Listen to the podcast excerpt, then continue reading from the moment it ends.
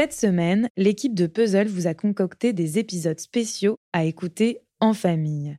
Rapprocher les familles, c'est justement la mission principale de la Fondation Ronald McDonald qui chaque jour permet aux enfants hospitalisés d'être entourés de leur famille. Et pour l'aider dans cette mission, on a décidé de réaliser une semaine spéciale en partenariat avec la Fondation Ronald McDonald. Au programme, des chroniques pour donner des idées d'activités à faire ensemble, en famille, pour affronter le quotidien et surtout s'évader. C'est parti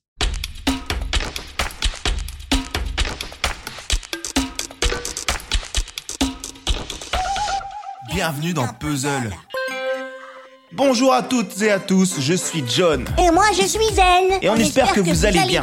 Laissez-nous vous présenter une sélection de films et de séries plus ou moins classiques pour toute la famille à voir absolument. Et pour commencer, comment faire plus classique que Charlie Chaplin? Eh bah, à part si t'es un clavecin, là je vois pas. Quand on pense aux plus célèbres artistes du cinéma muet, on arrive tout de suite sur des chefs-d'œuvre comme Les Temps modernes, Le Dictateur ou encore Le Kid, mais on pense plus rarement au méconnu Le Cirque. Pourtant, un triomphe à sa sortie en salle en 1928, alors que le cinéma avait déjà entamé sa mutation vers le parlant. Alors pourquoi ne pas découvrir cette œuvre un peu à part dans la filmographie de Chaplin? Il y incarne un vagabond qui, en fuyant la police pour un vol qu'il n'a pas commis, se retrouve sur la piste d'un cirque et s'y fait engager. Romance, pantomime, gag absurde et subversion à l'égard des dominants, tout Chaplin est là avec un bonus des singes et des lions. Et des clowns De quoi plaire aux petits comme aux grands Comme je disais, le cirque est une œuvre un peu à part. Son tournage a été très laborieux, il a enchaîné les catastrophes et s'est déroulé durant une période personnelle compliquée pour Chaplin, alors en plein divorce pour cause d'adultère de sa part.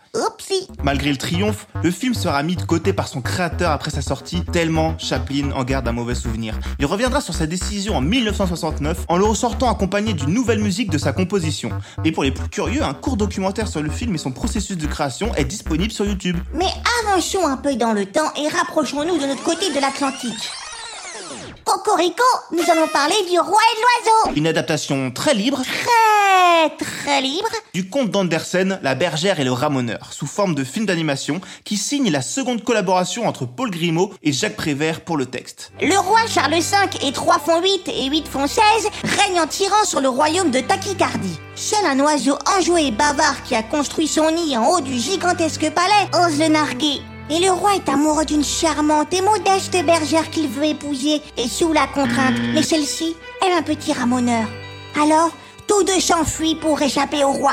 Ça promet. Là aussi, la production du film est jonchée d'épreuves. Jugez plutôt, les deux amis se lancent dans ce projet en 1946. C'est d'ailleurs le premier long métrage d'animation mis en chantier en France, dix ans seulement après Blanche-Neige de Disney. Mais la version définitive du film ne sortira qu'en 1980. Heureusement, le public et la critique sont au rendez-vous. Et pourtant, le film, récemment restauré, est une œuvre pour le moins singulière, le pur fruit d'un bouillonnement créatif sans limite. Ouais. Pas sûr qu'il y ait eu beaucoup de projets tests à l'époque. Dans l'un des décors les plus marquants jamais vus pour un film d'animation, une ville verticale à la fusion architecturale vertigineuse, le roi et l'oiseau enchaînent les visions surréalistes aussi merveilleuses qu'inquiétantes. Son caractère unique vient aussi du mélange de cette poésie particulière liée à un sous-texte plus social. Bah ouais, on est en France quand même. Mais également à un sous-texte philosophique qui donne à ce chef-d'œuvre son caractère unique. Même si le film souffre d'un rythme inégal qui mettra les moins curieux sur le côté, le résultat garde aujourd'hui encore son étrange pouvoir de fascination sur les petits comme sur les grands.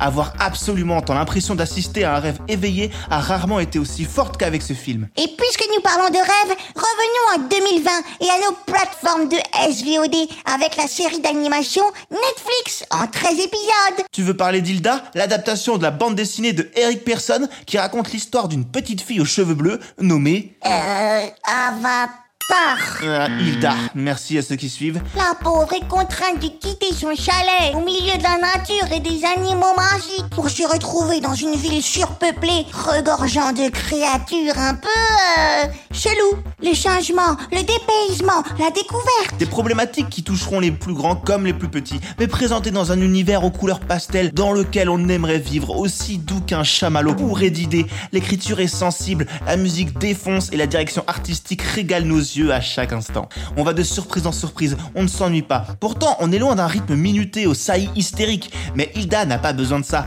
Hilda nous envoûte, nous réconforte et donne envie de la rejoindre. Elle et tous ces petits personnages choupitrognons, ultra attachants et bienveillants. Bref, Hilda, c'est clairement une chouette pioche dans le catalogue infini de la plateforme. Que vous ayez des enfants pas voilà, nous voici arrivés à la fin de cette sélection. Cet épisode a été réalisé en partenariat avec la fondation Ronald McDonald. Pour retrouver tous les épisodes du podcast dans la maison des parents, c'est comme pour Puzzle. Rendez-vous sur vos applis de podcast habituels et pour plus d'informations sur la fondation, rendez-vous sur leur site fondation-ronald-mcdonald.fr.